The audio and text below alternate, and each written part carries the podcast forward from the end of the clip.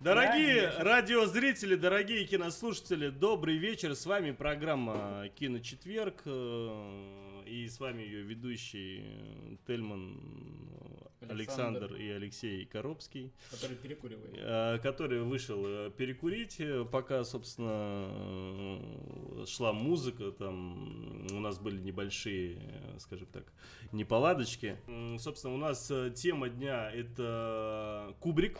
У нас э, тематический вечер э, про режиссера Стэнли Кубрика. Заводной апельсин. З- Так, подожди про заводной апельсин. У нас э, господин, э, значит, э, Карен Аванесян в гостях. Карен, привет. Привет, привет, Тельман. А, И также к нам присоединился вот буквально вот-вот на бегу Алексей, Алексей, говорю, почему Алексей? Ты же Артемий. Потому что скайп у него Да такой. буду Алексей. А, не, ну Артемий, Артемий, Артемий Лопардин Лопардин, присоединился, да, тоже. А, значит, э, два замечательных человека, мои близкие друзья, фанаты кино, э, чуть меньше, чем мы, конечно, чуть Один меньше. известен как ненавистник Скорсезе. Да, один известен как ненавистник сильно, Скорсезе. сильно да. меньше, чем ты. Тель. Да, сильно меньше, чем я, естественно, да, значит. Мы э, вдвоем как один ты. Вот так. Да, Артемий-Алексей, который, он, собственно, ненавистник Скорсезе, а Ой, Карен, он, ну а, ладно. собственно, обожает Скорсезе. А Карен раскрыл его. А почему, а, собственно, Скорсезе? Все по той простой причине, что на следующей неделе у нас э, будет э, тематический вечер про Скорсезе. И тоже будут вот эти два замечательных товарища. Так вот, сегодня, собственно, у нас э, тема Кубрика, и пока не было Тельмана, пока не было Александра, Алексей Коробский вместе с Кареном э, немного поговорили о биографии Кубрика. Я надеюсь, что э, значит, э, в записи потом уже мы все там синхронизируем, и все это будет у Целую нас... э, картину. да, цельный подкаст, скажем так. Ну, вот по радио, скажем так, у нас получилось это все чуть-чуть кривовато. Приносим э, свои извинения. Так вот, Карен, э, на чем вы Да. остановились с Алексеем? Расскажи, пожалуйста. Ну, э, в принципе, я э, краткий биографический очерк дал относительно того, как Кубрик снял первые два своих э, фильма и подошел вот к тому, что к убийству. Поговорили чуть-чуть о нуаре и об убийстве, значит. Ты Э, рассказал о том, да, что он был и- там фотографом, там все дела, Да, там про выставки свои 16, загнул, наверное, 18 какие-нибудь. лет, Выставка, да, э, журнал «Лук», фотография человека, который э, всплакнул, узнав о смерти Рузвельта, которая дала зеленый старт, там.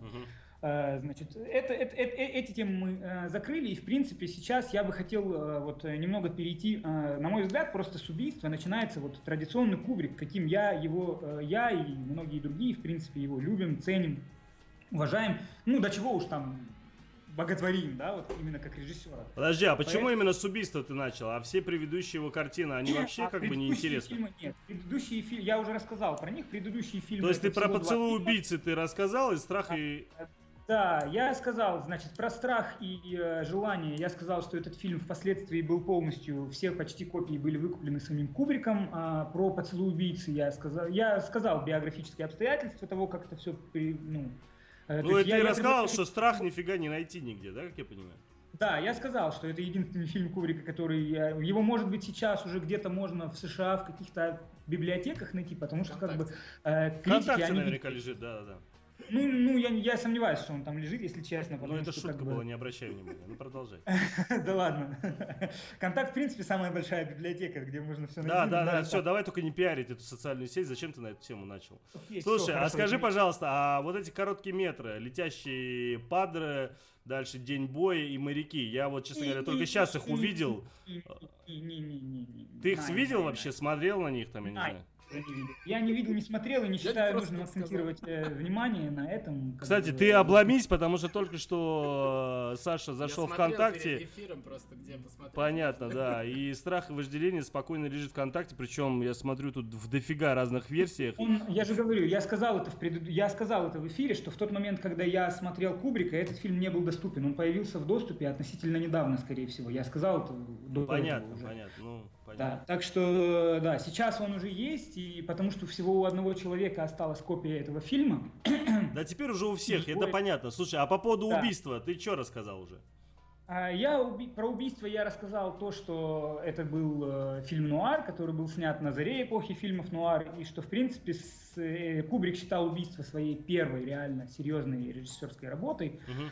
Э, да, и э, критики, фильм не вызвал большой успех у зрителей, но фильм вызвал большой успех у критиков, которые стали сравнивать э, Кубрика с другим режиссером Орсоном Уэллсом, и этих, от этих сравнений Кубрик потом, эти сравнения очень долго потом ходили в прессе, и они ходят до сих пор именно за то, что были использованы небанальные манеры приема съемки технические, да, камеры, нелинейные, нелинейная, нелинейность истории, там, ну и так далее и тому подобное.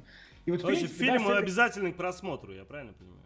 Фильм, да, я уже, я уже говорил, что первый фильм вот я бы не стал рекомендовать, а вот «Убийство» это фильм обязательный к просмотру, потому что хотя тогда фильм этот не был воспринят, э, не был принят по достоинству, да, сейчас он имеет славу как э, must see, ну, must see в жанре нуар, да. Я смотрю, и... ты ему 9 баллов даже поставил, ну, как бы для тебя такая роскошь. Это, ну, у меня кубрик почти весь э, в девятках и десятках, поэтому, да, девятки, десятки, там, для меня это большая, кроме Лолиты и кроме этого, как его там. Я сегодня просто э, живу. Кроме Лолиты и первого фильма «Поцелуй убийцы», да, э, значит. Ну и, э, да, что у нас там дальше? Да расскажи про тропы славы, потому что вот я в свое время себе пометил его, что надо посмотреть обязательно, но вот не помню почему. Вот, э, «Тропы славы» — это фильм, э, э, значит, я рассказал про сотрудничество, про то, что Кубрик стал сотрудничать с Хэррисом, это тоже продюсер, они вместе начинали и вместе делали фильмы. Хэррис финансировал фильмы Кубрика, потому что Кубрик очень долго искал человека, который мог бы дать ему деньги, и эти деньги начал давать Хэррис. Так вот, э, «Убийство» было первой совместной работой Кубрика и Хэрриса, «Тропы славы» были второй. И они стали искать... Э, был такой роман, я не роман, по которому поставлены «Тропы славы», да, он был не очень известный, но Кубрик каким-то образом его где-то откопал, он его очень э, впечатлил. И он э, стал одержим идеей поставить по этому э, сюжету фильм. Э, значит, в принципе, предложением сразу же заинтересовался Кирк Дуглас, который э, был тогда на пике славы после фильмов «Чемпион», э, там, и детективная история, да, потому что Кубрику, ой, потому что Дугласу очень понравилось убийство, и он очень сильно верил в а, молодого режиссера тогда. И он дал согласие на съемки в этом фильме при условии, что он убедит United Artists студию да, финансировать, снимать этот фильм, потому что United Artists отказала финансировать э, проект Кубрика. Да? Так вот, Дуглас сказал, что он убедит, но только при условии, что производством этого фильма будет заниматься его, Дугласа, киностудия, да, и впоследствии Кубрик обязывается снять для этой студии еще несколько фильмов, и в двух из которых, э, соответственно, сам Дуглас будет играть главную роль. Ну, то есть Дуглас фактически, есть, ну, продюсер, как я вижу здесь, да? Да, да, да. То есть он, э, он подмял фактически молодого и начинающего режиссера под себя, и Кубрик, э, скрипя сердцем, Кубрик, он согласился на эти достаточно жесткие условия, значит. Э, и, э, в принципе, тропы славы, они ознаменовались абсолютно вот взрывом в американской прессе, потому что, вот как отмечает, есть такая потрясающая монография, которая посвящена Кубрику, американского киноведа, она называется «Он Кубрик», и автор ее Джеймс Нермор. Она издавалась на русском языке в издательстве «Росбат». Так вот, вот он пишет, что, наверное, в принципе, за всю свою карьеру Кубрик никогда не удостаивался, не удостоивался в прессе таких восторженных отзывов, как, э, какие он получил после выхода в, в прокат «Троп славы». При этом фильм имел очень-очень скандальную историю, потому что во Франции э, с момента выхода он был запрещен на протяжении 20 лет. Его не показывали нигде. То есть, и более а того... А в чем проблема фильм там? Из-за чего? Я сейчас расскажу, в чем там проблема, да. Фильм был снят именно по политическому давлению. Подожди, подожди, подожди, ты куда-то вылетел. Ты рассказал о том, что будет про какая-то расскажешь о проблеме, а потом вылетел напрочь. Только сейчас вернулся. Это так что... цензура. Вот французская я, цензура. Явно, а, французская да. цензура, да. Все, я, я, я, я, я понял, да. Значит, э, заключалась в том, что после этого французская сторона, используя всякие политические механизмы, она использовала методы воздействия, чтобы фильм снять с Э, конкурса Берлинского кинофестиваля. И э, давление было настолько сильно, что организаторы кинофестиваля этот фильм сняли. И э, «Тропы славы» в Берлине не показали э, в рамках фестивальной программы.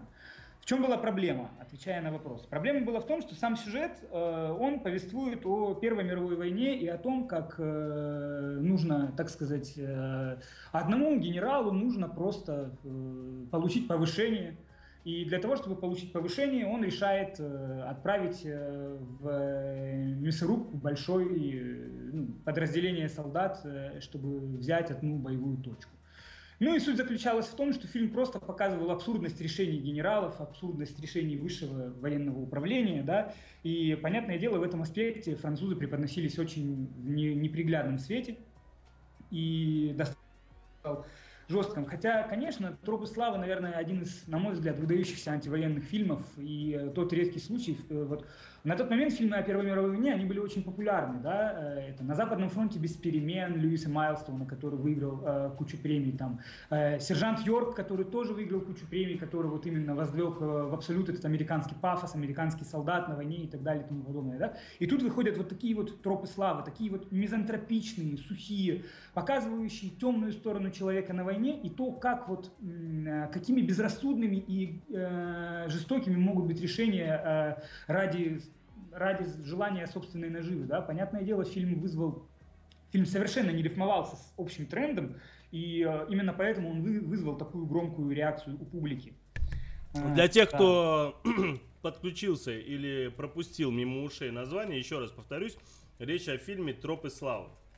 Потому что просто спрашивают, да, да, да. У меня просьба, ты не говори там э, фильм, фильм, фильм после первого того, как Троп ты уже... Слава, хорошо. Да, да, говори, то есть о каждом фильме именно само название, ладно? Да. А то люди постоянно переспрашивают. Очень всем интересно, как ты рассказываешь. А, да, спасибо большое. Значит, и продолжая, э, в принципе, э, Тропы славы, запрет на фильм просуществовал во Франции 20 лет. Э, и после Троп славы Кубрик уже на фоне, после убийства и Троп славы Кубрик закрепил в Голливуде репутацию такого сильного и профессионального режиссера, да, о нем стали говорить уже серьезно. Но тут как бы были, плюс ко всему, и обязательства, которые молодой режиссер взял по отношению к Дугласу. То есть он должен снимать фильмы и работать на Дугласа. И тут э, э появляется самый-самый-самый вообще нетипичный из всех фильмов Кубрика, фильм Кубрика, э, полностью навязанный ему продюсерами, и да, это «Спартак». А, Спартак уже был запущен в производство, его начинал снимать режиссер Энтони Ман, которого Кирк Дуглас уволил. И э, Дуглас хотел привести молодого режиссера, которым, как он полагал, будет легко манипулировать и э, говорить ему, что делать, а тот будет молча под диктовку выполнять все, что ему говорят. Ну, в общем-то, не тут-то было, потому что, как пишут многие люди в мемуарах, да, и вспоминая об этом фильме, когда все говорили, Стэнли, Стэнли, ты не можешь так снимать, надо снимать быстрее. А Стэнли на это отвечал, почему я не могу снимать, я хочу снимать так, и я буду снимать так. То есть э, Кубрик капитально полностью переделал, э, даже вот, даже вот в таких условиях он полностью подвел процесс под себя, начав свою работу режиссера, э, с того, что он уволил актрису, которая должна была исполнять главную роль, чем вызвал изначально страшное недовольство Дугласа, ругань у них был, произошел первый конфликт, потому что все костюмы, а это было очень затратно, были сшиты именно под главную актрису. И э, как бы искать замену уже тогда, когда часть фильма была отснята, это достаточно была непозволительная роскошь. Э, плюс ко всему, фильм решили снимать, это было достаточно радикальное решение для тех лет, э, потому что большую часть голливудских пеплумов и эпиков э, принято было снимать в Европе. Это было дешевле э, ввиду масштабности съемок. А «Спартак» решили снимать в Голливуде. И это было вот настолько патриотично, что потом подобный вот шаг приветствовал сам президент Кеннеди, который посетил премьеру «Спартака», э, в знак поддержки того, что студия решила оставлять деньги в стране, а не вывозить их и тратить где-то за пределами. Ну, это такой маленький интересный факт. В общем, возвращаясь к Кубрику и Дугласу. У них было очень много конфликтов на съемочной площадке. Впоследствии Дуглас э, в своих мемуарах написал, что э, Кубрик был талантливый засранец, так он его назвал. Э, и э, потому что Спартак, в общем-то, он объединил большую прияду крупных актеров. Во главе был э, Дуглас, но там были еще Лоуренс Оливье, Тони Кертис, Чарльз Лоутон, Питер Устинов, да. И Дуглас все время возмущался, что Кубрик, по его мнению, интриговал против него с англоязычными, с, актерами из Англии, блокируя его решение, блокируя его волю так или иначе. Да.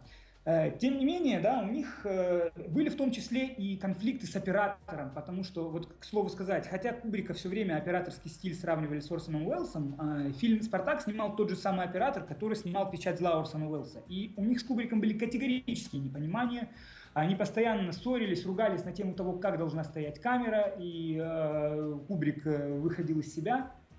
Понятное дело, ему это очень не нравилось, но он ничего не смог сделать, поэтому в этом фильме отсутствуют типичные операторские приемы, которые заменит Кубрик, да, и слишком много таких общих таких планов, э, которые как бы все-таки которыми то есть Кубрик хотел сделать, может быть, более камерное кино, акцентирование на эмоциях персонажей, на лицах или чем-то еще. А Пеплум как жанр он предполагал все-таки более масштабный, э, масштабные съемки и масштабные планы. Да? Э, впоследствии Спартак, о Спартаке Кубрик отозвался, у меня даже сейчас, если я быстренько постараюсь, цитата была хорошая. Не готов ты к эфиру явно.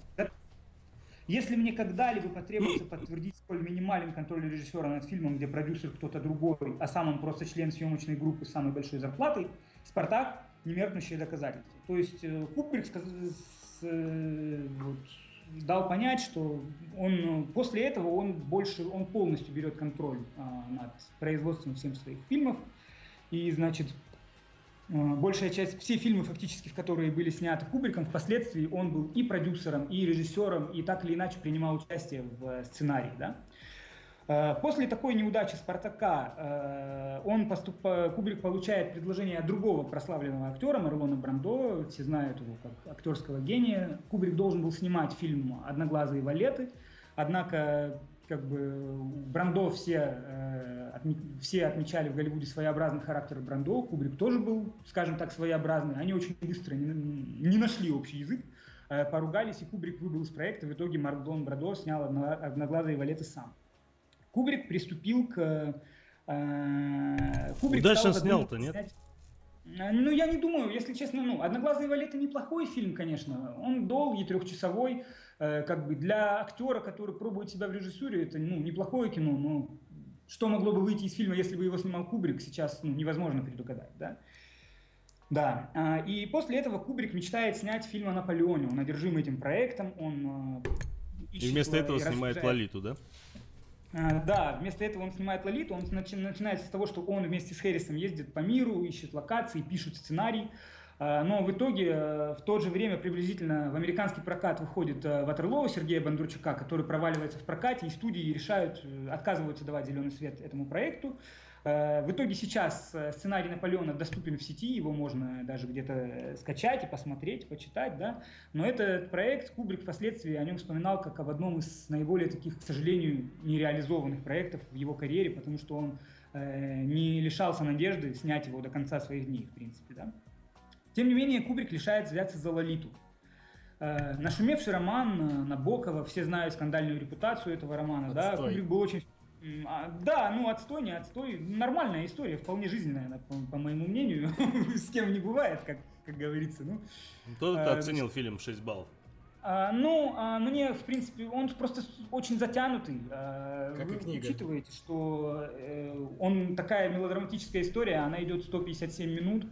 А, то есть, э, ну, мне не очень нравится это кино, именно потому что, э, как бы, э, на сегодняшний, э, для того времени, конечно, это был вызов. Э, эта история, она тоже наделала очень много шума, но сейчас фильм все-таки смотрится уже архаично, и э, так или иначе Лолита это история, которая должна эпатировать, но она уже не работает. Ну, самое главное, это людям объяснить, то, что речь о Лолите, это фильм 1962 года, да, 62 год. Это, это абсолютно не фильм 97-го а, года, да, да, да, потому что да, все думают, что Лолита всего одна, на самом деле Лолита аж две. Лолиты две, да. И ну, по-моему, две. Я смотрел только две. Ну, третья Я тоже смотрел. Ну, слушай, если я смотрел две, значит только две. Ну-ну. Э, так вот, э, Кубрик вообще изначально Кубрик был очень, э, очень хотел снять фильм по этому роману, но ему на студии ему говорят, что мы даем тебе деньги при одном условии, ты сможешь обойти кодекс Хейса. Э, о кодексе Хейса я уже упоминал в передаче про нуар. Это тот самый кодекс, согласно которому все фильмы должны заканчиваться на такой моральной ноте, плохие должны быть наказаны и так далее и тому подобное. Ну, вы поняли, в общем. И Кубрик начинает думать, что же ему делать. И, э, значит, изначально он заказывает сценарий одному из сценаристов, покупает права у Набокова. Э, этот сценарист пишет, э, Набоков э, без восторга отнесся к тому, что его роман может быть экранизирован, потому что, как Набоков сказал Кубрику, Э, я не э, вижу свой роман экранизированным, потому что это история, которая была мной абсолютно вымышленной. И мне страшно представить, что кино визуализирует ее, и такое может как бы предстать перед чьими-то глазами и как бы произойти в реальности. Да? Э, поэтому, э, да.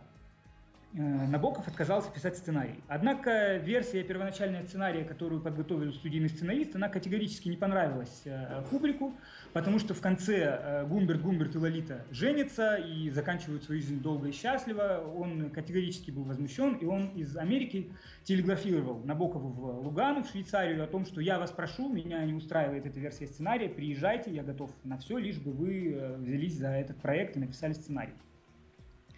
Набоков соглашается и приезжает, переезжает со своей женой из Швейцарии в э, Голливуд, начинает работу над сценарием. Э, впоследствии э, от сценария Набокова остается очень мало э, чего. Значит, там Кубрик капитально его перерабатывает, хотя официально в титрах только Набоков заявлен как сам сценарист. И, значит, на примере, когда его, когда Набокова спросили на примере фильма, что он думает по этому поводу, он как бы сдержанно сказал, что, ну, Стоит отметить, что по контракту он, ему запрещалось критиковать фильм, то есть он даже, если ему не понравился, он не имел права это сказать на протяжении там семи или скольки-то там лет после, да. Ну и он сказал, что в принципе от его сценария, тем не менее, Кубрик мало что оставил. Хотя впоследствии в интервью он э, признался, что так или иначе основные моменты все-таки Кубрик э, и э, Кубрик сохранил в его истории. Тем не менее, как бы Лолита, она, э, Лолита, как, как, каким образом еще обошли кодекс Хейса? Лолита был первый это Тебя там сбили или что? Меня? Да, все хорошо? Меня? У меня все хорошо. То пропал куда-то, да. А. Лолита был первый фильм Кубрика, который был снят в Англии, и в принципе с этого фильма он все свои фильмы снимает именно там. Он переезжает в Англию, он отправляется в добровольное изгнание от Голливуда, и э, навсегда как бы, э, ну, не то чтобы порывает отношения, но он, он очень тесно будет связан с Голливудом все это время, но он так и не станет англичанином и европейцем, он навсегда останется американцем в Англии. Э, и он сохранит отношения с Голливудом, но на очень-очень большой дистанции, потому что до конца своей жизни... Он... А? а? Да не обращай внимания, это, это там... Артемия. Это Артемия. Карена глушат, Карена глушат. Да, Карена глушит, Артемий Рассказывают явно. крамолу про Лолиту. Ну и э, так вот, значит... Э, Ему хоть бы по... Да, ну а что, нет, я сказал, если по делу, перебивайте, если нет. Если Артемий хочет сказать, так это не по делу, так это не перебивайте. Ну, продолжай, Если есть вопросы, то, пожалуйста, я не знаю. Не, пока нету, пока нету. Пока у нас параллельно в чатике идет э, конкурс. Конкурс, да. Как, как я слушаю киночетверг, понимаешь? То ли из-за того, что всем э, стало скучно, то ли из-за того, что слишком интересно. Тут не поймешь. Но ты продолжай. Мы, мы в принципе, можем перейти к... Э, я предлагаю, на самом деле, да, перескочить уже Лолиту по той простой причине, то, что она и реально, Говно. мне кажется, ну да, вот человек, собственно, говорит, как думает или слышит, я не знаю. Как смотрел, как, как смотрел. Да, да, да. Я предлагаю перейти на уже на любимого.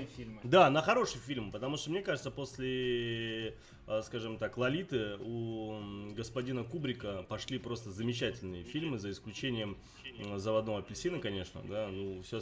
Так, кто там опять радио включает? А я извиняюсь, а вы уже Тропы славы и Спартак пробежали? Да, уже пробежали, уже все обсудили, естественно, конечно. А, давай про Доктора Стрэнджлов. Это вообще один из моих, э, один из самых любимых моих фильмов, э, который я готов пересматривать как, э, я не знаю, как с легким паром, Сколько да. Сколько раз ты его смотрел? Я не, я не, я боюсь сосчитать, реально. Да нет. Даже теперь не знаю, что не, не, не, сказать. Не, ну я, реально, ну больше 10 раз точно. Это сто процентов, да. Потому что вот у меня есть несколько фильмов, скажем, которые я пересматриваю на Новый год, и Стрэнджлов это один из тех фильмов, которые я с удовольствием пересматриваю. Потому что он, во-первых... Отличное настроение делаешь на Новый год себе. Ну, а что, разве нет? Да реально, это, это очень крутая комедия. Я считаю, я вообще очень так тяжело отношусь к жанру комедии, потому что мне угодить, естественно, ну, каким-то... без чувства юмора.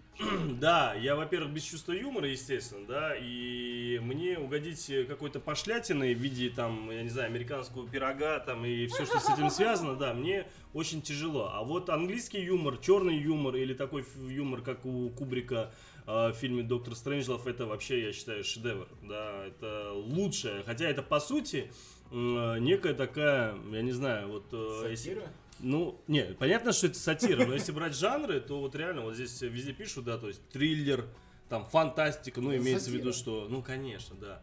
Ну, а по это сути... черная политическая комедия. Да, да, да. Но фильм это просто, особенно сейчас, он смотрится просто, э, ну я не знаю, он, мне кажется, он будет актуален всегда, пока существуют, собственно, Соединенные Штаты и Россия, да, там Россия, СССР, неважно. Ну вот, и... э, И Китай. и кит... Ну, нет, ну, не важно, короче, не суть.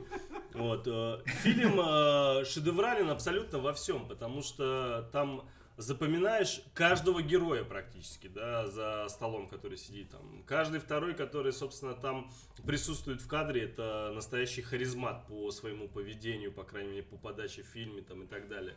А, Сама сатира очень тонкая и, ну как то, то есть она, конечно же, в общем, так она достаточно в лоб, ну понятная тема, как Особенно бы, да? сейчас. Особенно сейчас, да. Но когда ты начинаешь вот эти моменты с телефонным разговором, там, первым звонком, ну, короче, там много таких моментов, когда они весьма тонкие, то есть и, пересматривая там второй, третий раз, только тогда ты понимаешь, насколько все это, я не знаю, как это озвучить, там, парадоксально круто, я не знаю, как это. Но это вот лично мое мнение, да, извините, что я тут за вас заговорил, ну, вот.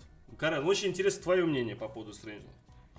Ну, э, давайте, э, я знаю, Артемий любит этот фильм. Я чуть-чуть отдохну, пускай Артемий пока скажет. Ну да, ладно? отдохни, выпей водички там, да, да. Артемий, Тут ты любишь этот фильм, серьезно? Да, я... Это единственный да, фильм, я- который, собственно, нравится тебе и мне, получается? Да, я, я Может, сам, это я не знаю, что сказать, я даже, даже планировал, Может, это даже единственный фильм, который он планировал смотрел. Нет, Доктор Стрэнджлов это э, с- э, словами, это вот описать словами очень тяжело, потому что сюжет довольно парадоксальный. Если его просто описать, он будет совершенно не передавать того ощущения, которое от фильма ловишь. Тут снимается один из моих совершенно любимейших актеров э, м, ever, Джордж Си Скотт. Э, Очень харизматичный, интересный персонаж. Он здесь генерала изображает в этом фильме. Понятно, что Петр Селлерсон здесь главное. Три главных роли исполняет, но Джордж Си Скотт аналогично. Э, Мне кажется, оттеняет не хуже, чем Петер Селлерс. И этот фильм, вот по-хорошему, он такой э, отмороженный и безбашенный. Что мне нравится, что он абсолютно, при том, что он э, вышел в те годы, он, он совершенно, он политиков втаптывает в самую, вот, в самую, в самую землю. Э, Хотя подобные уже фильмы там с жестокостью и с политическими там на, нацелами стали выходить уже с начала 70-х годов. Но этот фильм совершенно безумный в плане юмора. Этот черный юмор, он совершенно поражает вот от начала и до конца. Жаль, конечно, что он очень короткий, всего что полчаса, если не ошибаюсь, он идет, но Полтора часа, да. прям э, вот смотрел бы я его еще и два, и три. Э, вот для меня это фильм вот абсолютно в точку в э, части юмора. Вот как э, мне нравятся какие-то вещи, скажем, тот же э, Лебовский с э, какой-то такой совершенно совсем с другой, совсем с другим юмором, но нравится. И вот Доктор Стрэнджелов, он больше вот этой своей отмороженностью в те года это было ну, совершенно не, непредсказуемо. А, Потому что а, он, по сути, вышел э, ну, в то время, когда еще снимали, когда еще были популярны мюзиклы, когда снимали фильмы о том, как э, там бедная девушка приезжает в город и поет, и разные... Ну, фильм рекомендую крайне, он для меня у Кубрика стоит, э, ну, в тройке совершенно точно. Рекомендую. Каря, зажигай. Не, ну, я здесь что могу дополнить? В принципе... а, Я категорически против, мне Да. фильм не понравился. Какое-то говно, Да, да, черно-белый какой-то. да нет, Почему не цветной? да, да. У меня, э, у меня, в принципе, как я уже говорил, у Кубрика почти все как бы девятки. Я тоже люблю этот фильм э, очень сильно. И э, этот, э, по большому счету, с доктора Стрэнджлова, вот, э, там, конечно, Питер Селлерс э, солирует в трех своих ролях, да. Это вообще И очень Колумбия- круто. Ты, ты не поверишь, я только, по-моему, Да. то ли со второго, я сейчас не помню, то ли со второго, то ли с третьего раза, посмотрев этот фильм, понял, что, э, скажем Это так... все он. Да, это три, три совершенно разных персонажа. Причем, э, по- когда это я как бы понял, я начал опять пересматривать. И понимая, кого он играет, еще больше начинаешь понимать, насколько все это стебово. Потому что он же там Да. играет кого? Президента, собственно, этого товарища. Да, и Стрэнджлов. То есть фактически он играет э, три э, основные противоположные точки. Ну, Он спорит сам с собой. там. Ну, Ну, Я не помню. Ну, там еще, еще в чем, в чем, в чем вообще? В том, что Колумбия вложила в деньги в два проекта, в принципе, похожих по тематике в те годы, потому что почти в то же самое время вышел э, другой фильм, э, абсолютно такой же по только не комедия, а именно такая жесткая ну, триллер, драма, да, Сидни Люмета, который называется «Система безопасности» с Генри Фондой. И э, там фактически то же самое, только проигрывается реальный сюжет, если бы это, ну, то есть, э, более реалистичный и не комедийный, вот, э, да. То есть эта проблема, она действительно была очень актуальна для Америки тех лет. И э, после «Доктора Стрэнджлова» за Кубриком навсегда закрепляется аудитория, которая она останется ему верна навсегда, да, это студенческая аудитория, это такие, то есть андеграундный молодежь, в дальнейшем они будут поддерживать его всегда, и они э, будут основными зрителями его фильмов, потому что этот э, Стрэнджлов, он прозвучал очень сильно на волне молодежных бунтов 60-х там, и так далее и тому подобное. Ну, ну, в принципе, о фильме мне больше как бы дополнить э, особо нечего, да. Это, это настоятельно рекомендую, не теряет актуальности своей. Я помню, э, когда я преподавал лекции в университете на факультете политологии в Ростове, я ставил его студентам на одном из э, э, семинаров, и после этого у нас была дискуссия, и фильм пошел на ура, то есть молодой зритель его в состоянии оценить. Э, там очень много шуток, они действительно очень смешные, и есть, да, а что значит, что в состоянии оценить? Там оценивать-то толком нечего. Там э, сюжетная линия, она весьма простая. Очень да нет, простая. Я не... Ну, дело не в сюжете. Она очень доступная. Дело, что... Да, дело абсолютно не в сюжете, а дело именно же в Суть диалогах. В том, что фильм как... не теряет, да, не теряет качество своего фильма и интереса. Вот он, он способен взволновать, заинтересовать современного зрителя, хотя прошло как бы уже много лет, и казалось бы, холодная война закончилась, но это только кажется, что она закончилась, да? Как бы, да. Ладно, все ясно с тобой. С Давай... гражданина Кейна прошло больше. Смотрится он абсолютно актуальный сегодня. Ни намека пыли. Абсолютно такое грустное, скучное кино, которое я так и не досмотрел я его, собственно. Я не понимаю эту картину. О Уэлсе мы еще подискутируем на отдельной передаче. Дискутировать на Уэлсе мы не будем. Я буду про него рассказывать, да? Теми будет говорить, а мы будем соглашаться. Да? Давайте э, космическую Одиссею 2001 да, год. Да, да. Вот здесь как бы, вот как раз таки, в принципе, с космической Одиссеей начинается капитально мой Кубрик. И э, вообще вот, да, и он, он полностью начинает проявлять себя. Э, он, а, то есть, э, возрождается его... Э, вообще изначально, да, очень интересно, что Кубрик был большой фанат трех авторов. Он зачитывался Ницше, Фрейдом и Юнгом. И когда его спрашивали о том, кого вы порекомендуете читать молодым режиссерам, он называл тоже трех других авторов. Это Пудовкина, а, Фрейда и Станиславского. То есть Кубрик считал, что каждый молодой начинающий режиссер, он должен знать Фрейда и э, знание психологии, да, оно ему поможет. В дальнейшем вот эти вот э, теории фрейдистско-ницшанские мотивы, да, здесь вот как бы, они, они будут очень-очень сильно звучать во всех его фильмах абсолютно. То есть здесь уже я, может быть, хотел бы перейти не к биографическим подробностям, да, здесь, а уже как бы более о смысловой какой-то подоплеке этих историй. И потому что вот с этого момента Кубрик всегда тяготел к философии, да, он э, э постоянно открыто говорил о своих симпатиях тем или иным философам и открыто рекомендовал их. И вот именно с «Космической Одиссеей» он смог проявить свои, он смог полностью реализовать и проявить свои философские взгляды в кино. Э, то есть так или иначе и в «Тропах славы», их э, в «Убийстве», да, и в «Докторе Стрэнджлове» были видны вот эти вот мотивы мизантропии, неверия в человека, антигуманизма. То есть его всегда интересовала темная сторона человеческой природы. Но вот апогея реально это все достигает в следующих его фильмах, э, в «Космической Одиссее», в «Заводном апельсине», «Барри Линдоне», «Сиянии» там, и так далее. Да. Так вот, «Космическая Одиссея» для меня это вообще вот ну просто самый-самый-самый любимый научно-фантастический фильм всех времен и народов, э, который не только не теряет своей актуальности в философском смысле, но который продолжает также, на мой взгляд, поражать глаз в плане спецэффектов. К слову сказать, Оскар за спецэффекты – это единственный Оскар, который э, получил Кубрик за всю свою карьеру. Да, а больше бы, не за что ему получать.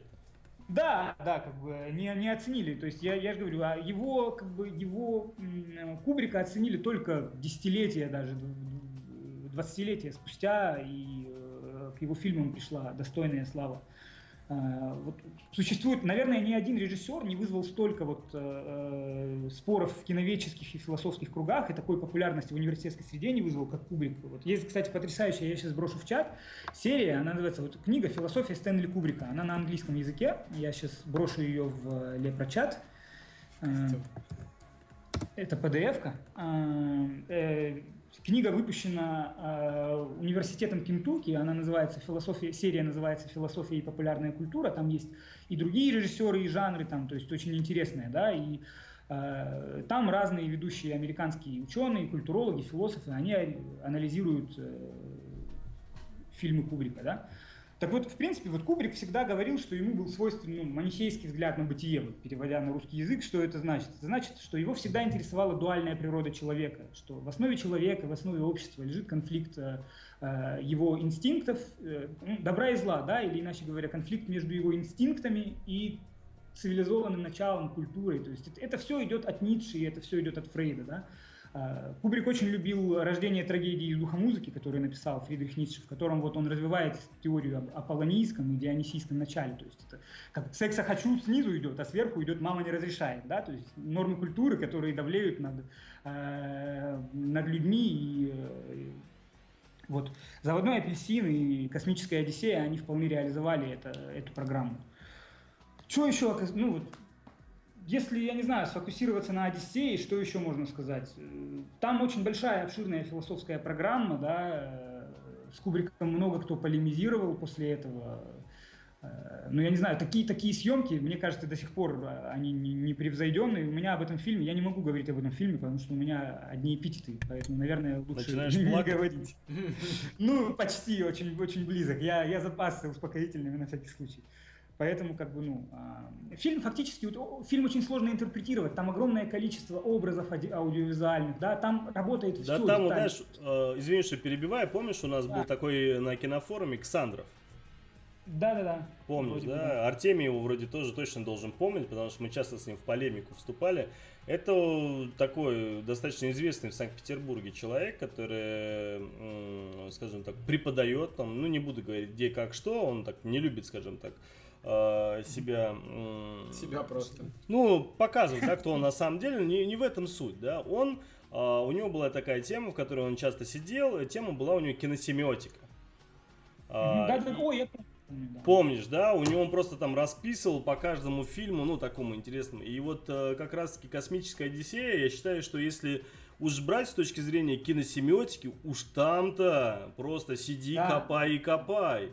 Потому что там, ну, просто дофига чего. И это, конечно...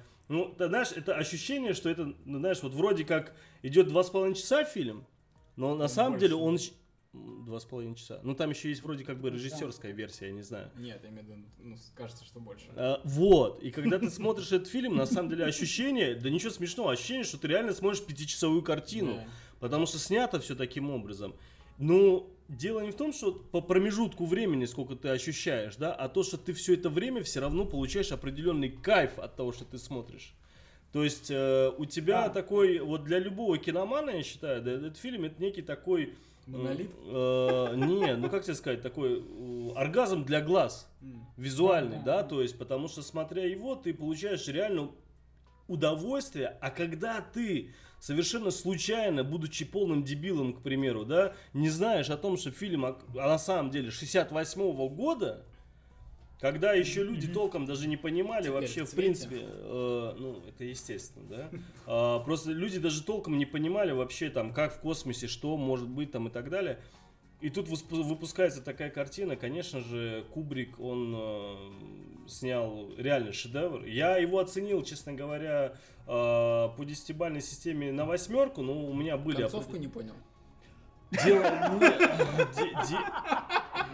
Это, это, это смешно, наверное, да. Ну вот, нет, э, хотя, честно тебе скажу, наверное, да. Шуточка для, для знающих. Да, да. Но э, по факту, на самом деле, мне э, больше, э, как тебе сказать, наверное, проблема была как, да, слушай, ты прав. Наверное, вполне дело даже не только в концовке, а, Ну, наверное, ты просто, просто. не понял. типа, Да, ну да, я просто, мне, у меня ощущение, что я вроде как получил удовольствие от картины. Визуально. Визуально, мне Да. безумно А все понравилось. нет. смысловой мне тоже понравился, но я понял, что я не дотягиваю до этой картины.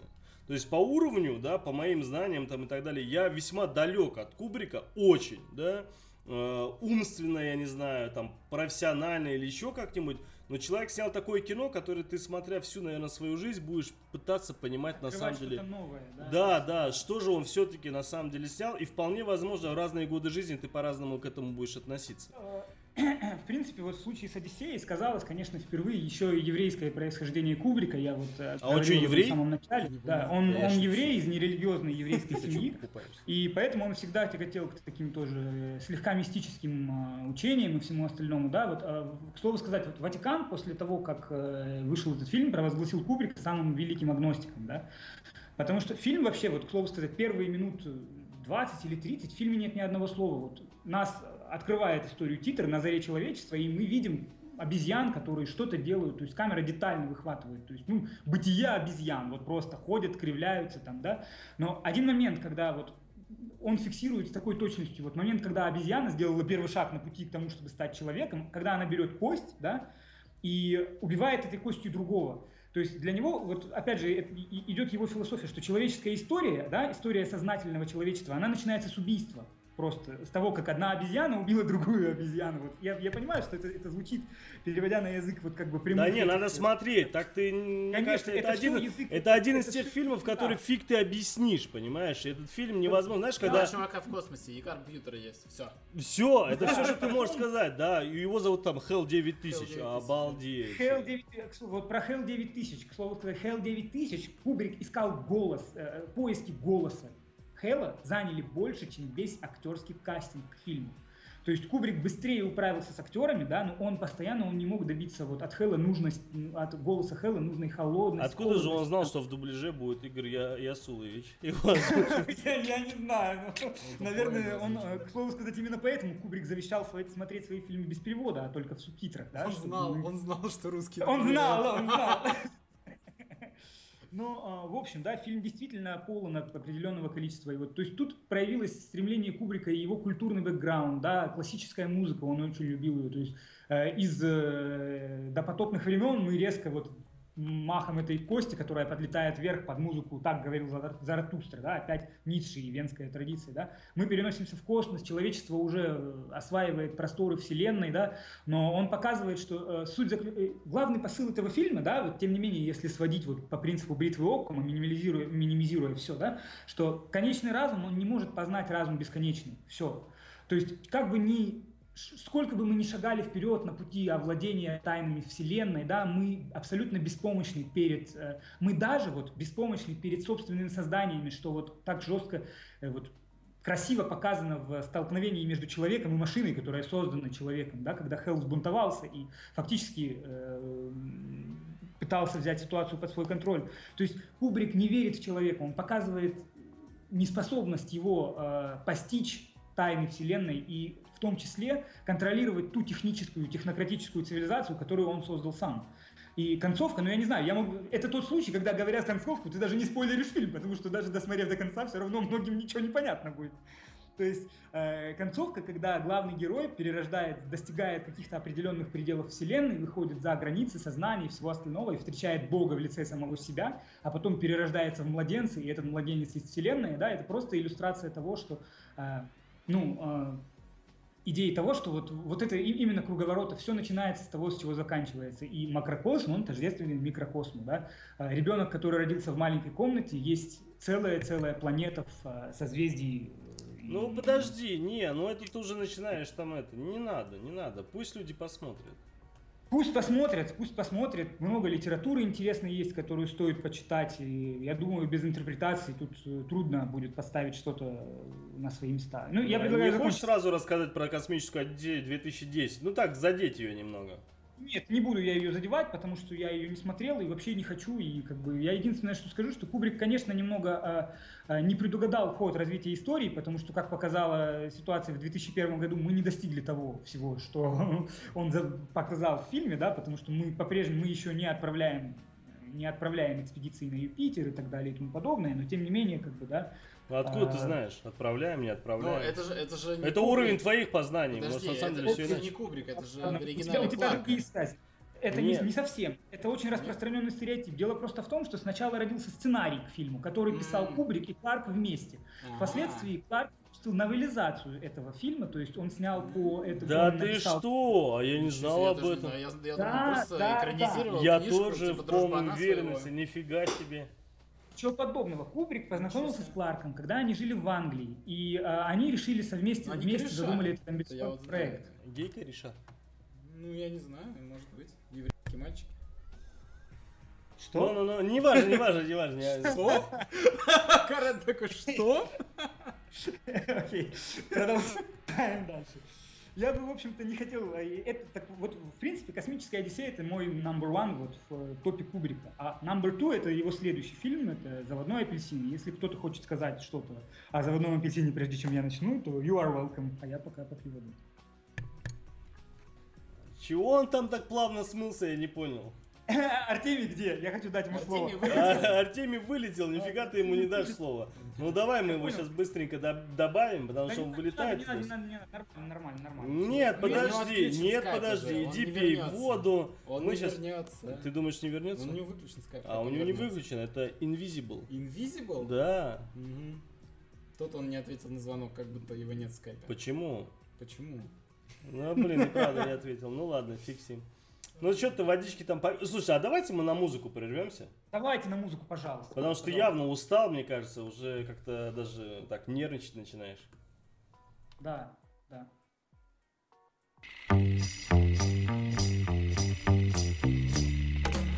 Они живут рядом с нами, они выглядят так же, как мы, но они совсем не такие, какими кажутся.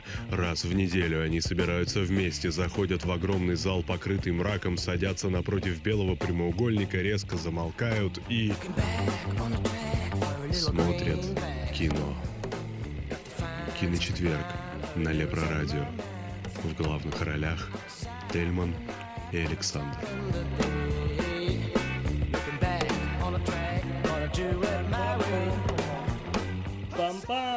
Пам-пам! Так вот, Все потекли. да, хорошая была заставка, я просто по ней соскучился даже.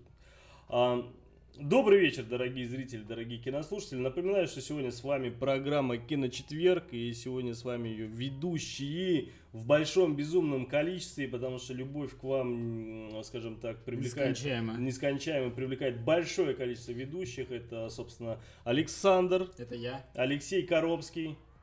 На месте. На месте. Главное, тихо, спокойно, На уверенно. месте. На месте. С вами я. Я с вами я, Алексей Коробский. А. Так вот. Но это не мой голос был вот сейчас. э, И, собственно, Тельман. У нас сегодня в гостях э, Карен Аванесян. Карен Аванесян. Аванесян.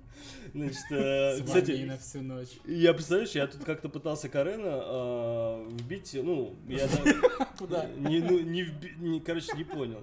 У нас группа есть ВКонтакте, Да. Киночетверга. Значит, и там у нас я решил создать, скажем так, альбом «Наши гости». Да. И решил добавить туда Карен. фотографии вообще всех наших гостей. Да. Это у нас там Тимур Бекмамбетов, Илья Найшулер, это Руслан Габидулин, это Гланц, это Ёван, э, Быков, даже Йован, да, не поверишь, был. Ну, у нас, короче, куча было разных э, Да. известных персонажей. И среди этих известных персонажей, кстати, был и сам Алексей Коробский. Мгм. И до сих пор присутствует, собственно, только уже в виде ведущего, за что ему огромное спасибо. И, Огромное, пожалуйста. собственно, Карен Аванесян. Я думаю, надо какую-то хорошую фотографию, как у всех найти. Нету.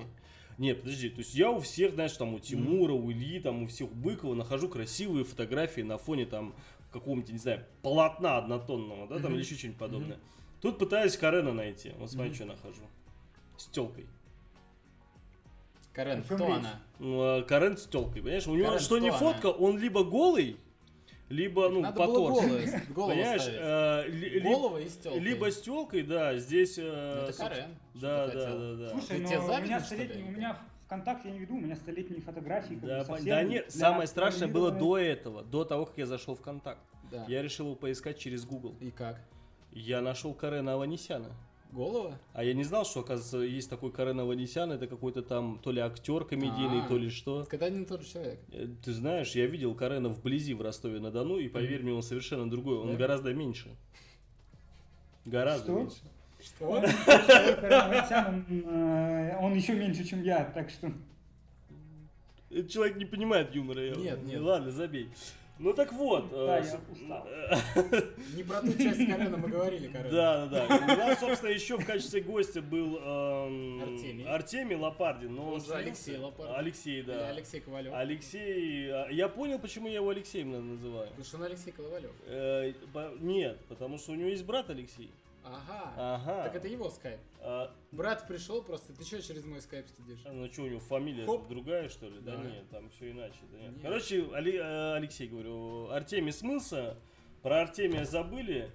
И учитывая весь этот э, демагогию, который мы тут развели в 10 минут, конечно, извиняюсь, что мы у вас там парим мозги вам. Ну, естественно, это мы... передача «Киночетверг». Да, это передача Киночетверг, и мы сегодня обсуждаем э, Кубрика, Стэнли Кубрика. Да. Мы пробежались по его фильмам. Да, слышал, да, Карен как отвечает? Такой, да, Да. да, Карен, да. Ну так он же с телкой все время. Стэнли, Стэнли Кубрик, да. Она такая, ну что, ты больше не разговариваешь? Ты больше не на радио? Иди сюда. Да. да. Ему, ему явно уже Карен такой, просто... Да, да, сейчас. Ему не до Кубрика уже, не до этого Какой старого еврея. да. Ребята, давайте там Короче, кончайте. сияние. Давайте Какая оболочка. Меня тут горит. Да. Головка! Короче, убийство, собственно, обсудили, Спартак обсудили, Тропы Славы обсудили, даже Лолиту обсудили, Доктора Стрэнджлова обсудили и 2001 год Космическую Одиссею обсудили. Если вам интересно, собственно, вот эти фильмы, вам, пожалуйста, чуть-чуть назад э, в запись и там прослушивайте. Э, Следующее, что мы планируем обсудить, это заводной апельсин. э, заводной апельсин. э, Автор оригинала. Барри Линдон, Сияние, цельнометаллическая оболочка и широко закрытыми глазами. Собственно, А это- сколько у нас времени по эфиру осталось? Я по, просто эфиру, по эфиру у нас осталось ровно 4 минуты. Успеешь? Успеешь? Да, Максимум успею. 6. Ну вот, видишь, все нормально. да. Не, на самом деле время у нас есть э, до 11, да, но нам надо еще успеть э, после тебя а, новости, скажем так, обсудить, которые мы вовремя не успели сегодня обсудить. Так что насрать на новости, давай, собственно, «Заводной апельсин». Тот фильм, который я так и не понял и не понимаю. А читал ли ты оригинал? Я не читал оригинал, Поэтому ты и ничего не понял. я и вообще не понимаю восторженных отзывов от этом об этом фильме. Потому что я его посмотрел, я вообще ну, не вдуплил вообще абсолютно ничего. Ну, а в чем кайф? Что в этом фильме такого, от которого надо вот переться и говорить, боже, какое крутое кино. Что именно там крутого? Мне кажется, главная проблема заводного апельсина в том, что он не очень соответствует времени уже. Давай послушаем Дэмин, ой, Дэмин, говорю, Карена, значит, да, он же Дэмин, да, который поставил этому фильму 10 баллов. И будь добр, объясни, пожалуйста. За что ты За поставил? что, да? За молоко? Да, за молоко и за бар корова там и так далее. И тому, тому Я тоже подобное. люблю молоко, Он мне это есть, не кстати, помогло. в Питере, корова. Я, а тебе, тебе не нравятся фигуры? Я, я очень люблю современную живопись, э, современную скульптуру, особенно в том виде, вот, в котором она в фильме представлена. Там. Ты не помнишь? Они сидят, когда в баре, там... И что там? Шутка не удалась, ладно, я Да, Ладно, не да, не удалось, да. У тебя сегодня вообще фигово все. Не Я зашло. сейчас Да. э, в чат как раз скину фотку вот этой вот скульптурки небольшой, Да. большой, Реально? на самом деле, большой и толстой скульптурки, а, которую я сфотографировал как-то с Акази. Это настоящий реквизит из фильма, поэтому предлагаю слушателям проследовать в чат и посмотреть на это великолепие. Но, Карен, извини, что перебил, да. Да, я, я сам с удовольствием даже посмотрю. Вообще безумно завидую тебе, что ты был на этой выставке и видел все это в реале. Э, Значит, ну, вообще фильм, он э, поставлен по знаменитому роману Энтони Берджеса, который называется «Заводной апельсин». Вау! Вот это Да, да, да, да, да, да, скульптура! Такой, надо пересмотреть. Офигеть, какая ж- какая скульптура! А у нас есть где-нибудь такая скульптура? Ну Да, в это тоже фильме. Нет, у нас где-нибудь есть такая скульптура? Я не знаю. И смотрите, Ярослава Антипова, join the group. Сразу скульптуры. Нет, слушай, реально очень крутая. А это чья скульптура-то? Э, Это скульптура в фильме была использована как Да понятно, чья она, я имею в виду. Как, как орудие, человек? даже... Ты имеешь в виду, кто натурой был, что ли, Тельман? Да, кто натурой был, естественно, да. У кого-то Э, был маленький и растет из задницы. Это Леша был в музее, пускай он и рассказывает. Леша, расскажи, от чего это и откуда? Не, откуда А, понятно, я имею в виду? М, Мне сдается, я, честно говоря, уже не помню, э, как это описывалось у Бёрджеса в книге, э, ну, хотя там, по-моему, происхождение этой скульптуры описывалось, вот, а конкретно этот экземпляр, э, я думаю, что это порождение воображения реквизитора фильма художника. Да Кстати, на, на тот момент он же, по-моему, уже развелся, да, с, с той своей женой, которая была художником. Да, я после Она такого несколько- тоже развелся. О Берджесе говоришь, да? А? Ты о Берджесе или о Кубрике? не Нет, помню. я о Кубрике го- говорю. Я вот просто запутался в его женах. У него это, их там было Много три было, штуки, да. да. И одна из них, э, помнится, на паре фильмов у него была художником как раз. А, Он мало ну, платил, наверное, и она навер- ушла. наверное, уже не на апельсине, кстати, да. Э, Нет, на апельсине была художником точно не жена, но по жене информацию не скажу. Ага, ну ладно. Это очень крутая Но- но, скульптура кстати, для тех, кто... Использование, использование этой скульптуры, оно крайне специфично. И что, что в книге, что в фильме, если вы помните. Э, ну Вообще, да, я- да. для тех, кто не понимает, что за скульптура, это скульптура, значит, эм, где, Огурец и помидорки. а, значит, задница, из которой, собственно, торчит э, спереди сразу пенис. То есть, и сделано это в виде курительной трубки, если уменьшить, а если увеличить, то в виде какого-нибудь лежака, э, кресла или еще что-нибудь подобное. Ну, а она Что габариты- у тебя в голове габариты- творится? габариты, на самом деле, этого реквизита Сиду. огромные. Вы, просто. кстати, по, по поводу курительной трубки не подумайте, там ничего, это не подсознательное, ну просто, конечно. просто похоже. Хочется взять, да? Э, Мне, мне вспоминается цитата Зигмунда Фрейда из фильма «О чем еще Так, говорят сейчас я мужчины». переключу Но на она не музыку. эфирная, да. Ну что, ну продолжай, продолжай. Извини, что мы тебя постоянно перебиваем, просто очень Не, интересно. нормально, нормально, это хорошо. Я, я как раз отдыхаю, так что все. Отдыхай дальше, Ну, да. да. А, Значит, фильм... а, Вообще Берджес, а, он вдохновлялся... Его вдохновила личная история на написание этого романа. Дело просто в том, что когда он был по службе или где-то в командировке в Европе, да, за пределами Англии, его жену э, изнасиловали. И э, именно вот, э, как бы так сказать, вся вот эта вот подоплека с последствующим, с- со стрессами, которые она впоследствии испытывала там, и так далее и тому- подобное, это было отчасти вот такой вот личной рефлексии, личного опыта своего, которую он вот описал в этом романе. А, В романе еще очень классное использование русских букв, точнее русских слов, которые автор пишет, то есть, допустим, слово-слово, потом, то есть, другс, другс, то есть друзья, да, или там, допустим, корова, когда написано, да, он... э, Ну, то, тот же коктейль молоко тоже он там написан. да, да, да, да, да. И почему это было, в принципе, это была такая аллегория на тоталитарные общества, общества, в которых э, э, свобода человека, она как бы умен- уменьшается, да, и подавляется так или иначе. И, э, как вы понимаете, нас они особо не жаловали в те годы. Э, Видимо, поэтому было, использов- было решено использовать русские буквы, написанные латиницей для вот э, этого вот Еще и всего. курсивом при этом.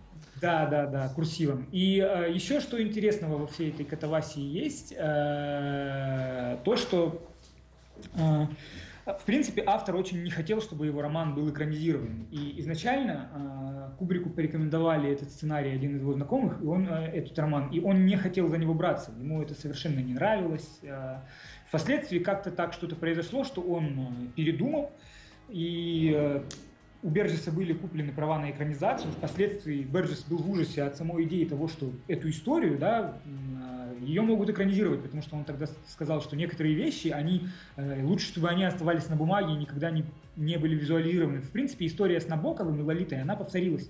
И более того, он полностью отказался от авторских прав и ничего в итоге не поимел, ни со сборов, э, чтобы всячески его имя нигде не было как бы указано в связи с этим фильмом. А, История вообще о чем? История о э, банде насильников э, в Англии в недалеком будущем. Пожалуй, вот именно в этом фильме, как никогда вот именно проявился перфекционизм Кубрика и его вот такое отношение к деталям, что каждая деталь интерьера должна быть подобрана и до мелочей. Э, Музыка, э, да, э, много классической музыки в этом фильме используется очень-очень ну, потрясающая операторская работа, эти яркие ядовитые цвета, в которые одеты главные герои, там вот мать Малькольма Макдауэлла, да, такая цветастая. То есть изображена это про общество будущего, в котором подавляют свободу. Каким образом подавляют свободу? Значит, банда насильников грабит, насилует, то есть ультранасилие, то есть э, сексуальные потехи над э, людьми, врываются в дома, э, так далее и тому подобное. В итоге его друзья, коллеги по банде его сдают, героя сажают в тюрьму, и там над ним решают провести эксперимент. Э, эксперимент решают провести, пытаясь постоянно внушить, э, что э, насилие есть зло, и подавляя рефлекс человека к насилию. То есть программируя человека так, что каждый раз, когда главного героя так, что каждый раз, когда он хочет э, ударить кого-то или причинить кому-то боль, он сразу же испытывает тошноту и э, таким образом, то есть подавляя темные инстинкты.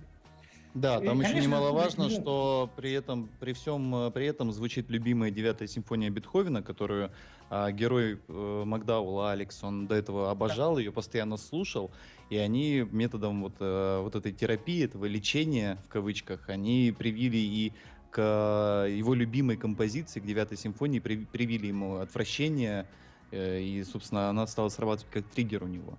Ну, там много таких моментов, на самом деле, да. Извини, что опять количество перебил, да.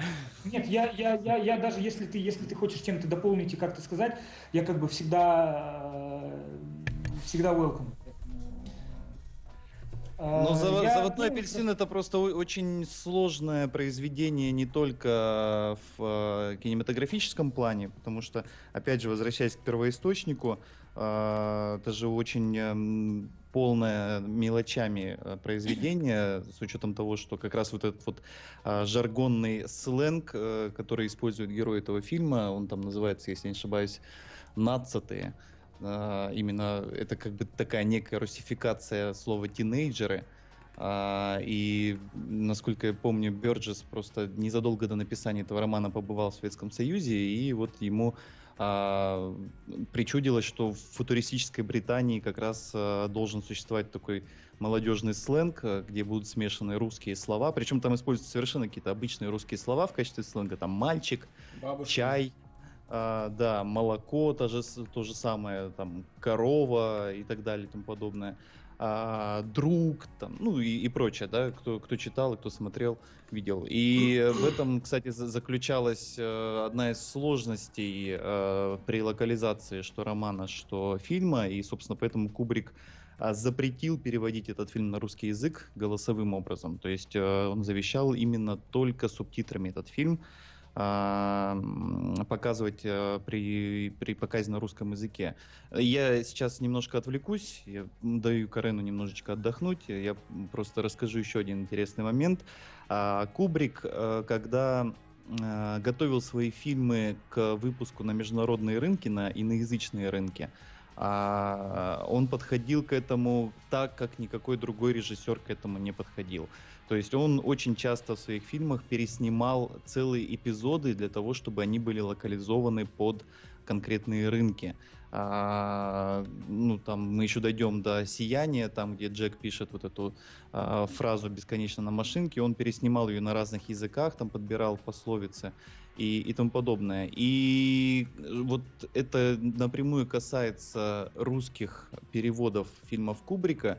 Э, Я, конечно, могу ошибаться, но, по-моему, не существует ни одного заверенного Кубриком перевода на русский язык, и именно поэтому, по идее, в идеале а, все фильмы Кубрика на русском языке должны демонстрироваться только с субтитрами. Потому что все переводы на другие языки Кубрик лично заверял, он даже нанимал нескольких переводчиков, чтобы проверить переводы. То есть он э, брал перевод на какой-то язык, а, давал его другому переводчику, и тот переводил обратно на английский, чтобы Кубрик мог, мог проверить, э, правильно ли все это переведено. И, собственно, поэтому э, вот эти э, версии с озвучкой, даже какие-то, по-моему, попадались мне дублированные варианты э, фильмов Кубрика, они не совсем соответствуют именно задумке режиссера. Поэтому, если вы хотите э, смотреть э, фильм именно так, как завещал сам Стэнли Кубрик, их, их нужно смотреть исключительно ну, с субтитрами, если вы английский язык не понимаете, конечно. А, вот, но поскольку Карен у нас пока отсутствует, я э, попробую продолжить его мысль по поводу заводного апельсина, потому что действительно мы тут начали уже говорить о том, что э, этот э, фильм он наполнен деталями и он очень а, глубоко проработан с точки зрения реквизита, с точки зрения а, декораций и костюмов. Вы только вспомните вот этот вот прекраснейший а, костюм и грим самого Макдаула, который на многие-многие-многие годы стал а, своеобразным мастхевом для любой а, хэллоуинской вечеринки. Достаточно долго после выхода этого фильма, там, да и до сих пор на Хэллоуинах всегда можно увидеть человека там, с одним обведенным глазом, вот в этом костюме, а, как, как, как вот а, Макдаул, да, вот в этой шляпе и так далее. А, вот. И сама а, история заводного апельсина, она ведь достаточно м, поучительная, что ли, или даже а, там Кубрик, ну, конечно, нельзя так говорить, но в какой-то мере он пытается там читать нотации через эту историю. А, история вот этих, эм, этой банды мальчиков, как они сами себя называют по-русски, а, которые нападают просто ради фана, нападает на дома, на людей, грабит, избивает, э, даже убивает. И, собственно, потом этот Алекс попадает у нас на а, такую терапию, или это там называется лечение. Все, даже те, кто фильм этот не видел, наверняка видели эти кадры, когда сидит этот несчастный Гифку. молодой Макдауэлл, у него распорки на глазах, чтобы он не мог закрыть глаза, он привязан, не может пошевелиться, и все это сделано только с одной целью, чтобы он не мог отвести взгляд от экрана. А на экране Идеальные кадры для того, чтобы, извини, что перебиваю, идеальные кадры для того, чтобы смонтировать гифку при просмотре фильма этих самых, как его, Андреасяна. а, Андреасяна, да. да. Я знал, что ты об этом скажешь, да. А, вот, ему показывают совершенно ужасные вещи, но Анд- Андреасян тогда еще не родился, поэтому там показывают Показывали бы всякие, его. э, насилие, да, взрывы, убийства, войну и так далее. И при этом, как я уже говорил, там звучит на фоне девятой симфонии Бетховена, которую вообще-то а, главный герой очень-очень сильно любил, он ее постоянно слушал, ставил пластинку, когда приходил домой и представлял, это очень важно, он когда а, ставил эту пластинку, он представлял себе самые прекрасные картины, там какие-то бесконечные луга зеленые, там небо голубое, птички, то есть самое красивое, что он мог представить, он представлял под эту музыку. А сейчас у него а, наступает смещение, и он под эту музыку теперь не может, она срабатывает триггером, он не может э, представить себе ничего, кроме насилия, жестокости, убийства, войны и так далее. И потом, когда а, Алекс, э, собственно, возвращается домой. Ну, ладно, я не буду пересказывать э, всю историю этого фильма. Не-не-не, расскажи, Да. расскажи, мне интересно. А ты что, не смотрел, что ли? Не, я смотрел, но мне просто интересно, может, ты в какой-то интерпретации это все скажешь. Нет, я просто хотел сейчас, ну, как бы по линейному повествованию, да, когда Алекс возвращается домой, и а, о нем, естественно, много пишут в газетах, и он ам, встречается со своими жертвами бывшими. Это тоже э, такое ам, часть этой терапии. А, потом Алекса этого избивают, э, причем избивают, если не ошибаюсь, какие-то там совершенно бомжи, какие-то бездомные, которых э, он сам когда-то избивал. А, потом там его бывшие друзья, они стали полицейскими. А, в общем, все это заканчивается некоторой такой постановкой. А, э, не, не- даже не постановка. Ладно, это, это уже будет очень жирный спойлер. Я думаю, я на этом а, остановлюсь. Да, лучше посмотрите кино. Да, по- по- посмотрите кино. Это действительно один из, э, один из ну, величайших фильмов все-таки, не только Кубрика, но и второй половины 20-го столетия. А, он имеет очень важное значение. Я пытаюсь тянуть время как могу. А не надо тянуть время, не, не надо тянуть время. Давай мы перейдем на музыкальную А, да, паузу давай. и вернемся и Да. начнем обсуждать, собственно, уже остальные фильмы. Окей? Да, давай, я согласен. Добрый вечер, практически доброй ночи, Сегодня дорогие. интернет против нас. Да, сегодня не только интернет против Скайп нас. против Скайп нас. против нас, интернет против нас, трактор против нас, серваки против нас. Сарик а, против нас. Сарик 100%. Мне кажется, вообще все темы из-за А давай него. надо сделать эфир про Сарика. Э, Обязательно, только Просто в следующей жизни. В следующей Нет, жизни. просто ненавистный эфир. Нет. Мы даже не будем называть, кто он, просто. Ну, кстати, хорошая идея, да. Говный согласен. режиссер. И сразу все будут спрашивать, кто это. А, А вы кто думаете? Точно, точно. Тема. А, дорогие радиозрители, дорогие кинослушатели, искренне просим вас э, извинения за все то, что у нас происходит сегодня в эфире. Явно у нас все сегодня не задалось. Я надеюсь, на следующей неделе при обсуждении Скорсезе с Кареном такая история у нас не повторится. Карен, мы и перед тобой приносим... Э, ну вот Хоть еще... ты включил Хоть ты эхо, включил. И все, испортил э, мгновением руки. Ну, мы тебя прощаем. Карен, Да. а, извините. Это не я. Мы об- обсуждаем, я надеюсь, я постараюсь все, что возможно, почистить э, в этом эфире, конечно же. да. Попробуй. Постараюсь, да. Мы обсуждаем, собственно, режиссера Стэнли Кубрика. У нас сегодня в гостях Карен Аванесян, который об этом э, режиссере рассказывал, рассказывал об его фильмах. И у нас впереди Барри Линдон, «Сияние», цельнометаллической оболочкой с широко закрытыми глазами. Я предлагаю Барри Линдон и цельнометаллическую оболочку исключить. Да, да, да. А, И об основных двух фильмах «Сияние с широко закрытыми глазами» каждому по 10 минут, потому что мы просто потом не успеем Мгм. новости обсудить. Ну, э, в, общем-то, как раз так и получается, что это из оставшихся четверки эти два фильма, я, я люблю все четыре, но эти два фильма я люблю чуть более, да. А, «Сияние», а, в общем-то, наступают 80-е годы, а, да, и э, Кубрик слегка выпадает из орбиты, потому что на рубеже 80-х и 80-х в кино приходят новые имена, А, Олтман, а, да, Коппола, Скорсезе, это Де Пальма, Спилберг, да, Э, Выходят челюсти, которые полностью меняют вообще логику кино, потом Звездные войны. И э, Кубрик понимает, что ему надо как-то адаптироваться, и он должен снять что-то такое, с одной стороны, сохранив при этом лицо и сняв кино в своем стиле, да, но при этом э, более, в более таком популярном жанре. И он покупает права на экранизацию «Сияния» у Стивена Кинга. Я сразу оговорюсь, я люблю и роман, и фильм. Э, Я Кинг вообще у меня один из любимых писателей, э, в том числе и книгу я очень ценю. Между двумя гениями в очередной раз произошел очень сильный конфликт, э, потому что э, Кубрик действительно был очень странным э, человеком, который умел методично доводить до белого коленя. И знаменитый случай, когда Кинг пишет, что Кубрик мог позвонить ему в 3 часа ночи и сказать, Стивена, верите ли вы в Бога? То есть, ну, разбудив его, да, и поэтому Кинг быстро отказался от этого проекта, отплевался и сказал, что Кубрик его не понял. Э, Между тем, действительно, есть очень-очень-очень большие э, разногласия в трактовках этой истории, потому что Кинг писал о человеке, который оказывает, о достаточно неплохом человеке, который, оказываясь в э, изолированных условиях, вдруг становится э, заложником каких-то внешних сил и медленно начинает сходить с ума и потрошить параллельно свою семью.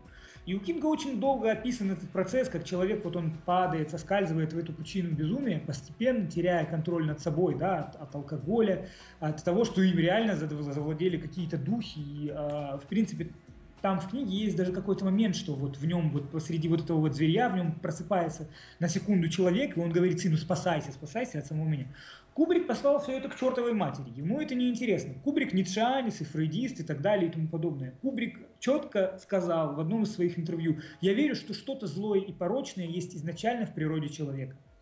И, в принципе, «Сияние», оно продолжило эту тенденцию, которую он начал в «Заводном апельсине». Оно вновь показывает, вот так вот жестко, да, вновь мы видим человека, то есть если у Кинга человек медленно соска- соскальзывал в это безумие, да, то у Кинга он был безумен изначально. Вот просто э, в отеле просто раскрылось вот это все. И вот, то есть, большую часть книги Кубрик свел до 15-20 минут. И весь оставшийся хронометраж герой Николсона бегает и э, потрошит э, топором свою семью. Э, Hero's Journey, это вот эта вот, вот знаменитая фраза, да, когда он разрывает, разрубает топором дверь и просовывает туда лицо. Это огромное количество хрестоматийных э, элементов было сделано, использовано в этом фильме, которые потом были растиражированы. И, в принципе, вот, на мой взгляд, «Сияние» является одним из самых выдающихся фильмов ужасов и одним из моих вообще самых любимых.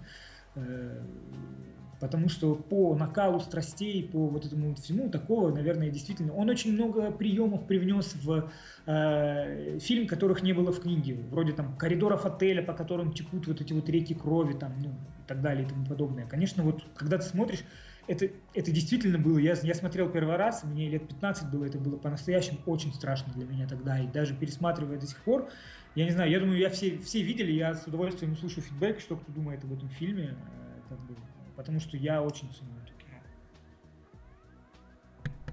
кино. Окей. А, и? Ну, Собственно, по поводу сияния мне э, нечего добавить. Это все, что нужно и так сказал. Отличная книжка. Да, да, кинишка. Давай лучше широко закрытыми глазами. Э, Ну и, э, значит, тогда, да. И, наконец, там после «Сияния» он снимает, после «Сияния» снимается цельнометаллическую оболочку, тоже безумно популярная в переводе Гоблина у нас. Опять те же самые темы, война, дегуманизация человека, то есть э, зло, которое заложено изначально. И после цельнометаллической оболочки Кубрик затихает очень-очень надолго. То есть конец 80-х и вплоть почти 10 лет о нем ничего не слышно. Он ведет затворнический образ жизни, он никуда не выходит, ни с кем не встречается, не дает интервью, не появляется на телевидении, то есть, ну, э, и даже если мы возьмем биографии Кубрика, все биографии, даже самые подробные и описание его жизненного и творческого пути, они ничего не говорят нам об этом периоде жизни режиссера, да. Э, Потом он э, решает снять фильм, который я считаю последним шедевром в истории кино 20 века. Э, Для меня это тоже 10 из 10. И, пожалуй, вот «Космическая Одиссея», «Заводной апельсин» и третье место «Сияние» с широко закрытыми глазами у меня делят пополам. Да, вот, э, как бы это, это моя любимая вот четверка фильмов Кубрика. Э, его, в принципе, с одной стороны, это достаточно нетипичная тема, потому что Кубрик никогда, ну вот за исключением Лолиты, да, и после Лолиты, Кубрик впервые обращается к жанру мелодрамы, мелодраматического сюжета о семейной жизни, да, о- о мужчине и женщине, да. Но если в Лолите его интересовала тема сексуальной одержимости, то здесь э, Кубрик изначально сказал, я буду снимать фильм об оборотной стороне брака, о изнанке жизни нормальной, средней, обывательской американской семьи. Э, Снова Warner Brothers, то есть начиная с э, «Космической Одиссеи», все фильмы Кубрика спонсирует и делает Warner Brothers, он снимает в павильонах в Лондоне. Э, Значит, э, под проект подписываются Николь Кидман и Том Круз. Э, В тот момент, в принципе, у них начался достаточно жесткий кризис брачных отношений, который вылился потом в долгий бракоразводный процесс да, травматичный для обеих сторон. Но, в общем, я думаю, что этот фильм сыграл свою роль в том, чтобы забить крест на личных отношениях актеров, в том числе, потому что Кубрик препарировал брак просто. ну, Здесь снова те же самые темы, то есть играют и сексуальная одержимость, и э, филигранный монтаж Кубрика дает о себе знать, его детали в отношении интерьеров и саундтрека. Кстати, это первый раз, мне кажется, ну, может, в оболочке, я не помню, да, но вот, вот, вот большая комбинация современных э, песен, вроде вот этой вот The Boy Do Bad Bad Thing, э, которую, которая играет, когда Николь Кидман стоит голая у зеркала, да, и классической музыки, которая также использована в фильме. То есть фильм сам поставлен по рассказу Артура Шницлера, это писатель австрийский, э, венский тоже, да, э, который был одним из представителей психоанализа в литературе, и просто Кубрик перенес действие в современное э, время и под Рождество. Ну, что тут можно сказать об истории, о смысле, да, ну, в очередной раз... об оргии, как ну, для примера. Сексуальная оргия, да, наверное, это будет интересно. Тут, кстати, после того, как Кубрик изобразил вот эти вот тайные общества, в которых были сексуальные оргии, в которых все предавались вот э, сексуальным утехам, да, пошли слухи о том, что он состоит во всяких там тайных обществах, э, вроде приорат Сиона и прочее, как вот Код да Винчи, который я описывал, да.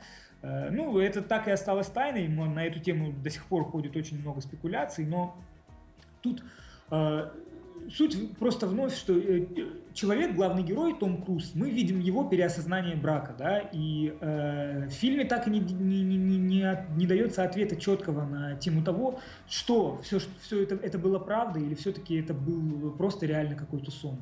Но э, как бы суть заключается в том, что, э, наверное, это первый фильм Кубрика, в котором хорошая концовка. Я не буду говорить какая, но это, это самый оптимистичный фильм его. Потому что все-таки, вопреки всему, герои так или иначе приходят к переосознанию самих себя и понимают, что они нужны друг другу, да, и они готовы пробовать жить дальше, несмотря на тот э, почти вот опыт, мираж, который был, то ли навеяло, то ли не навеяло, да. Э, Тут очень много размышлений на тему социальной роли мужчины, женщины в браке, и вообще, что такое ревность, э, насколько ревность нужна в браке, и Наверное, это самая-самая необычная рождественская сказка, которая вообще когда-либо была снята в кино, потому что все-таки тема Рождества, рождественских вечеринок, она все время педалирует в фильме задним фоном. Фильм заканчивается, в принципе, на э, рождественской ноте такой. Но, в общем, Кубрик не дожил до премьеры, он умер, и премьера на Венецианском кинофестивале была уже без него. А, Фильм а, приехал представлять Том Круз, с Кидман у них уже начались проблемы на тот момент, и фактически э, ну, должного внимания, и вот как бы внимание к фильму, оно было заглушено.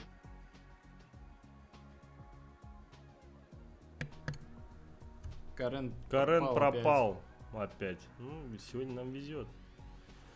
Каренчик, Каренчик. Но слышно его помехи. Теперь нет. Теперь вообще ничего не слышно. Вот зачем ты это сказал? Прости, прости. Ну, Блин, сегодня вообще нам вообще все хорошо у нас. Карен, Да. Карен, привет. Да-да-да. Как так получилось, что ты обратно к нам пришел? Я не знаю, я оборвался и снова позвонил. ты О, молодец. Ты молодец, потому что мы думали, мы тебя потеряли. А, скажи, пожалуйста, А на- как ты относишься к Кубрику вообще?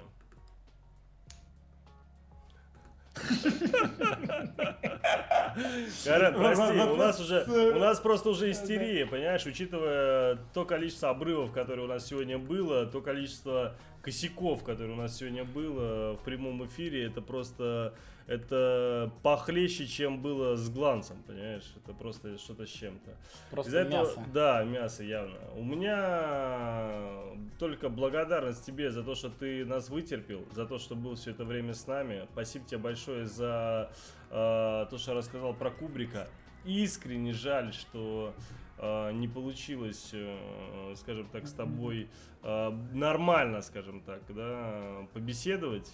Очень, очень жаль. Но я надеюсь, что все-таки большую э, часть э, интересных вещей э, ты смог до нас донести, смог нам рассказать. Вот.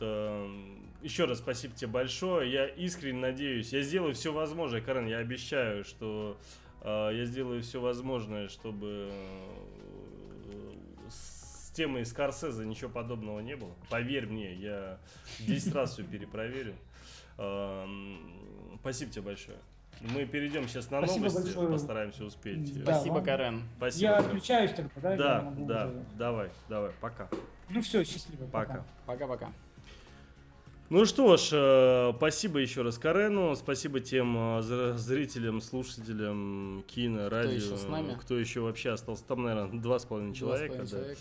Я предлагаю, слушай, обсудить новости очень быстренько. за- Их немного. Их немного, слава богу. Да. Давай, начинай.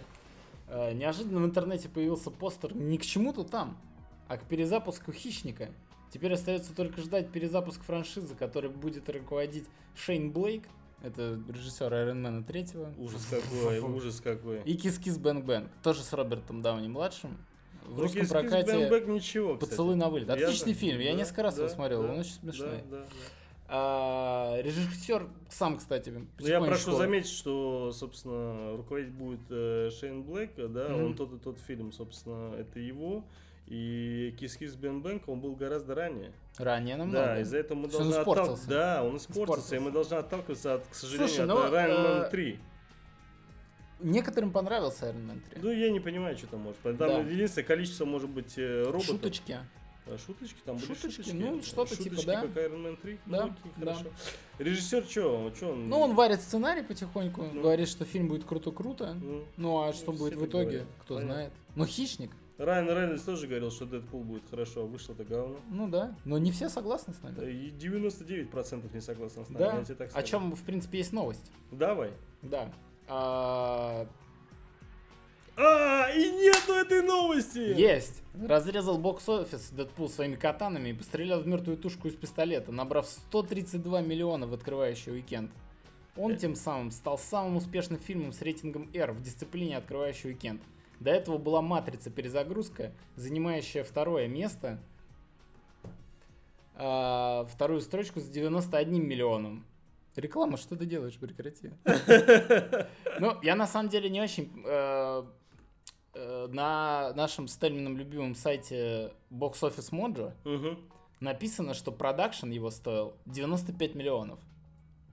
Это имеется в виду весь продакшн без бюджета? Или что это вообще? Или это бюджет с продакшеном? Слушай, Очень странная цифра, потому что я слышал о том, что они в каждом регионе ну, заключали очень большой и дорогой договор с местными рекламными агентствами, чтобы они делали специально под них рекламу, а это очень дорого. Я согласен, что это дорого, и э, не знаю, вообще везде был, вот, э, собственно, э, бюджет указан, что в районе 60 миллионов на саму картину, Да, только да. на саму. И плюс И продакшн, типа якобы... типа в в Ты уверен? Ну, нам бокс офис Моджа стоит цифра 95. Который удивил Ну меня. хорошо, допустим, даже если они сотню потратили, ну допустим, ну грубо говоря, посмотри, фильм... Они э, все равно молодцы. Э. Фильм, естественно, фильм вышел когда? 11 февраля, прошла неделя, за неделю ребята срубили почти 300, да, я не знаю, 320 лямов, ну, грубо говоря, очень Да. грубо.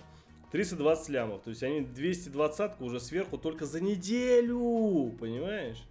То есть, ну, сейчас, давай даже вот я посчитаю. Так, 220, э, значит, миллионов э, мы делим на 7 дней. Нормально так, 31 миллион, собственно, в день. Да, Нормалек у ребят, все Нормальком. хорошо. молодцы. Ну, остается только радоваться за них. Потому что э, теперь студии задумаются о том, что рейтинг R это не всегда провал. Я надеюсь, что именно над этим они только Да. задумаются. Ну, э, и- про это тоже есть новость. Да, Она, правда, для фанатов в основном Росомахи. давай. Новый фильм со стариком Логаном будет носить гордый рейтинг R, между прочим.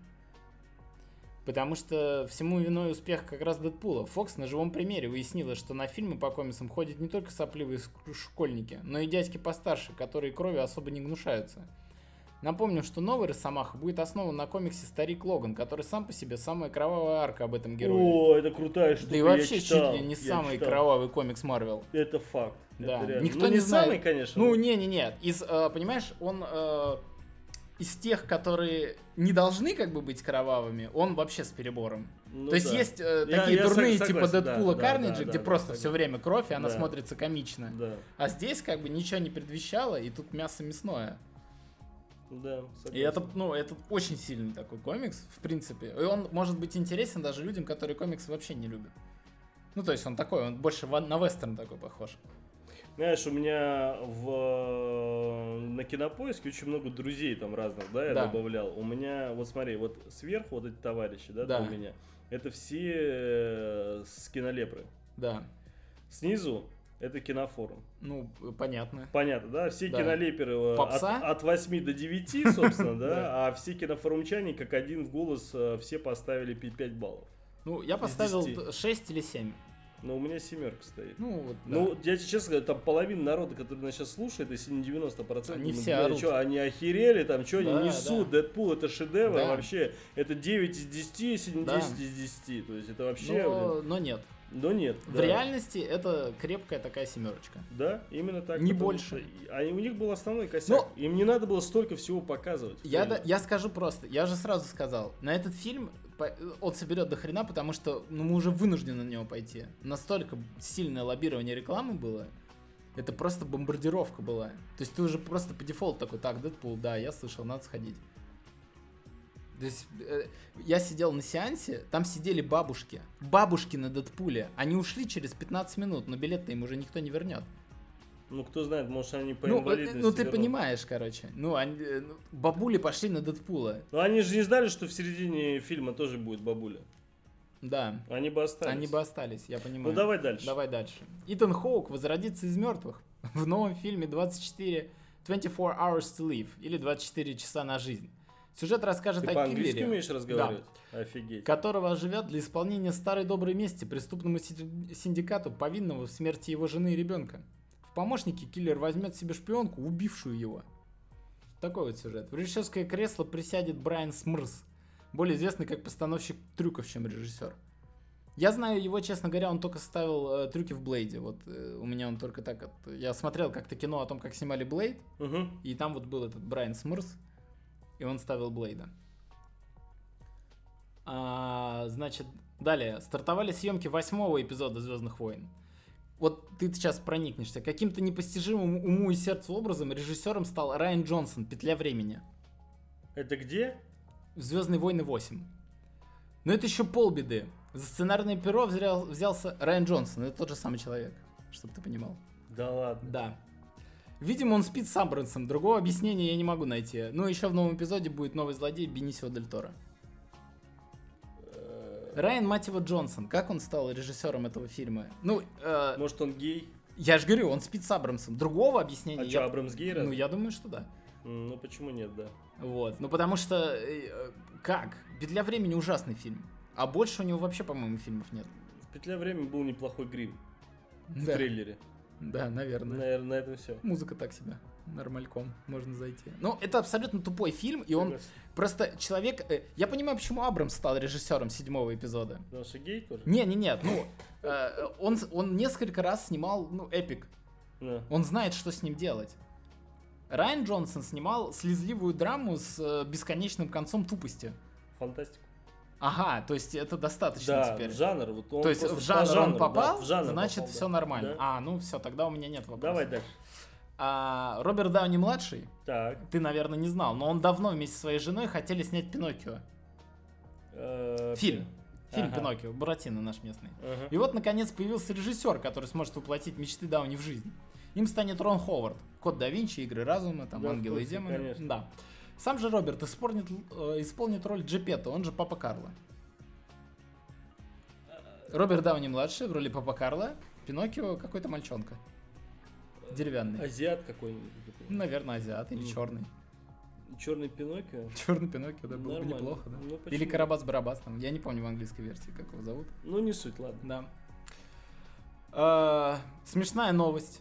Э, Это должно а, было... до этого были грустные? Да, это Понятно. должно было произойти, это случилось. Э, Можешь закинуть в чат. э, Появилась игра, в которой можете помочь Ди Каприо наконец-то догнать злосчастного Это я Оскара. закидывал еще на... Закидывал? Да, да, да, да. Это Я поиграл. круто. Я С- тоже проиграл. Смешно.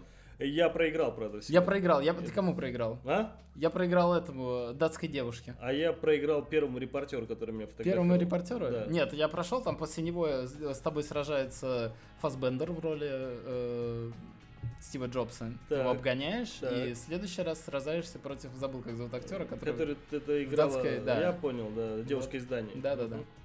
И ему я проиграл. Очень быстро надо Ему или нажимать. ей, определись, пожалуйста. Я не знаю точно, но похоже было на девушку. Она но- в итоге стала ей, так что... А, на ей Да, проиграл, да. Это же первый Ну, я побоялся за свою клавиатуру просто и не стал так. Там очень сильно надо быстро нажимать. Да? Ну там смешные мини-игры есть. Доползти до машины, например, ужабанный в салат. Да, как ты в этом чё? самом. Да, как в Волк с Уолл-стрит. Очень круто. На айфоне надо сделать такую игру, я считаю. Да, там будет попроще. Давай трейлеры обсудим. Давай трейлеры, потому что, слушай, может начнем с самого крутого трейлера куска, который мы сейчас увидели? Нет, Пожалуйста. вообще не хочу его обсуждать. Ну, пожалуйста. Ну хорошо, давай. Давай.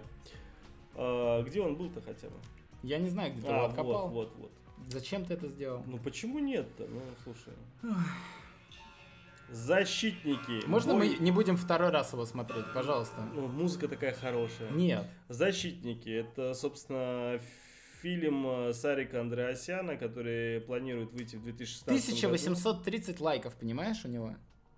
Да, зло, э, зло начинает А, побеждать. Добро кстати, еще перевешивает. Не, подожди, 1900 всего. Да, да, да, не, подожди. Добро 1921 лайк. Да. Но оно немного перевешивает, всего 100. А я помню, были трейлеры, когда добро, ну, прям вообще сильно переме- перевешивало. Хуже или лучше? Нет, было там, ну, 3000 дизлайков и там 500 лайков. М. А сейчас все плохо.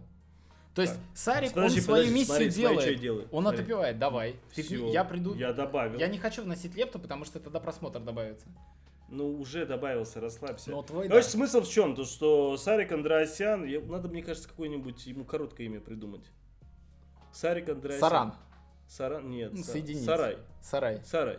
Вот, а, значит, э, он сейчас снимает фильм э, «Защитники», и э, в Ютубе вышел... Говно. Да, да, бой Хана, неважно, кто такой Хан, вам абсолютно должно быть наплевать, в пустыне. А, фильм в 2017 году должен выйти здесь наверху, а здесь внизу в комментариях эксклюзивный фланец фильма «Защитник» 2016 год. То есть они не определились, в каком году они выходят. Ну, э, в России премьера, вот 23 февраля 2000... я в курсе, 23 февраля на День Да, защитника да, Отечества да. выходит эта параша, ты Да. понимаешь? У него уже нет тормозов. Я тебе так скажу. Кто-то должен его остановить. Я тебе так скажу, если я не ошибаюсь, а, будет еще, сейчас я посмотрю, а, будет другой фильм. А, так. Сейчас, сейчас, сейчас, сейчас, секунду, подождите, не торопите меня. Сейчас. Где это было-то? Блин, как... Ужас какой. А что, давно это было, что ли? Наверное, да. Просто защитники, они э, собираются, собственно, выйти одновременно э, 20, ну, не только защитники собираются выйти 23 февраля, а, но и другие интересные. фи- Вот, вот, вот, вот, вот. Частица Бога, Это Джей Абрамс. э, да-да-да, Кто которая... не знает, это про ионный коллайдер. Да, это очень крутая штука, я очень жду эту картину.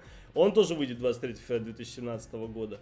И вроде как э, за неделю до этого еще собирается, собственно, «Плохие парни 3». Которые не анонсированы еще? А, ну, вообще, они уже анонсированы. Ну, они так, типа, анонсированы. Не, нифига, уже Уилл Смит подтвердил.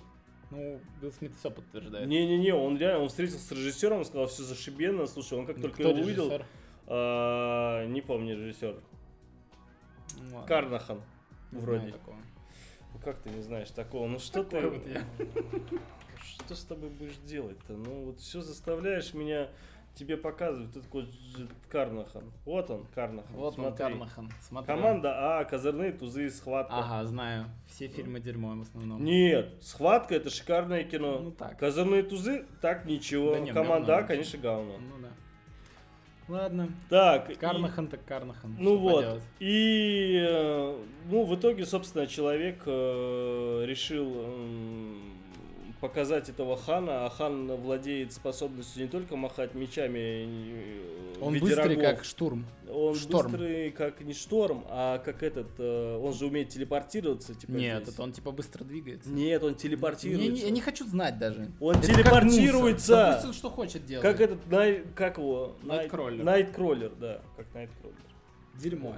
Дерьмо, да. Еще тут, тут еще slow-mo. Нет, один slow-mo единственный, момент, один единственный нормальный момент это когда посередине прорезает Дерьмовый машину. момент. Хорошо. Почему машина разваливается, если ее разрезали?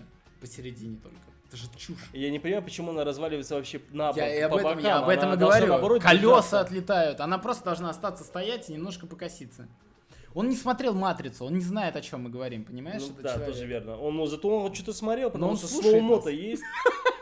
Подсказали, мы подсказали. Ладно, давай быстренько, а то у нас времени мало совсем. Давай. А, значит, ну давай быстренько по трейлерам. Так, трейлер, первый трейлер, Криминал.